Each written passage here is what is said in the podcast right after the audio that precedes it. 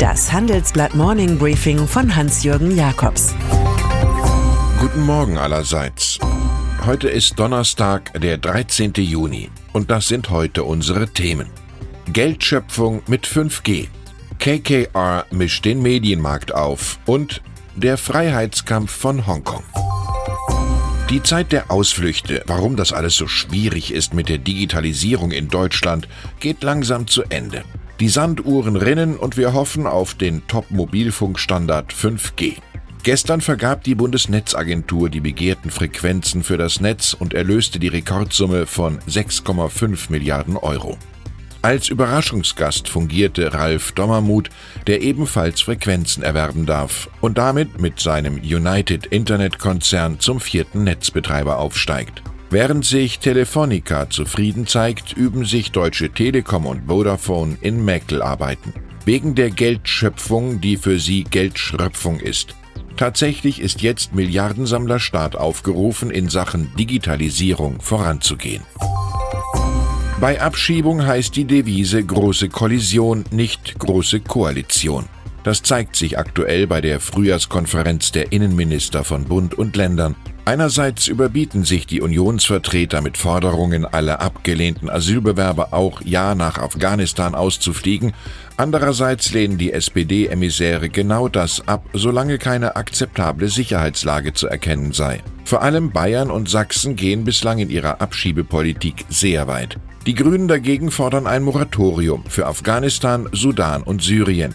Manchmal sehnt man sich danach, den Zankapfel zur verbotenen Frucht zu erklären. Erst der Kauf von Film- und Fernsehproduktionen, nun der Einstieg bei Axel Springer. Die US-Beteiligungsgesellschaft KKR taucht an vielen Stellen im heimischen Medienmarkt auf.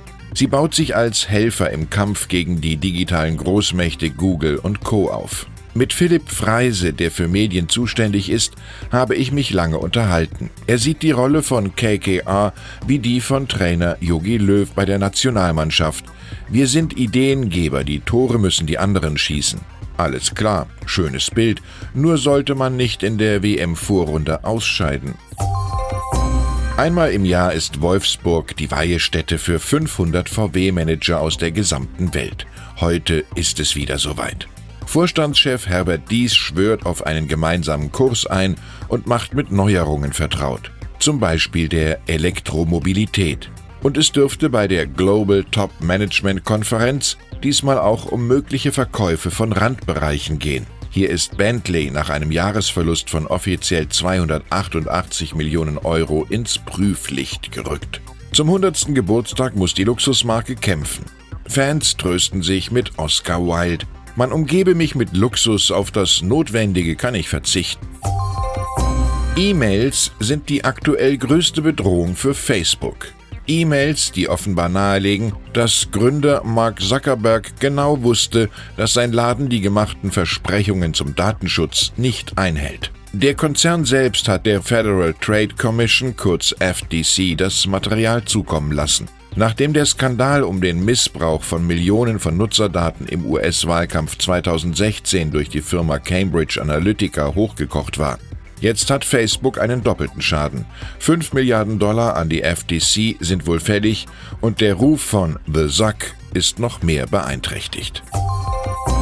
In Hongkong fehlt noch, was die Demonstranten in Moskau mit der Freilassung des kritischen Journalisten Ivan Golunov erreicht haben, die Rücknahme einer umstrittenen Regierungsmaßnahme. Noch aber ist das Auslieferungsgesetz nicht gestoppt, nur die Debatte im Parlament ist abgesagt. Und so protestieren die Menschen in Hongkong weiter. Was die Regierungschefin Carrie Lam erst so richtig in die Bredouille bringt. Bleibt sie hart, wie es die kommunistische Zentralregierung in Peking erwartet, droht die Lage außer Kontrolle zu geraten.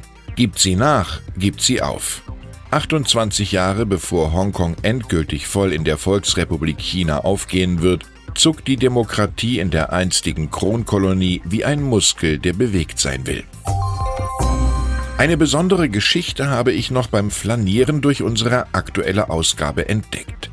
Es ist ein Porträt der Multi-Aufsichtsrätin Anastasia Lauterbach, eine Expertin für künstliche Intelligenz, die etwa beim ins Gerede gekommenen DAX-Konzern Wirecard nach dem Rechten sieht. Sie sei eine der wenigen Deutschen, deren Kompetenz auch im Ausland gefragt ist, schreibt meine Kollegin Andrea Rexer. Lauterbach kontrolliert beispielsweise EasyJet sowie Dun Bradstreet.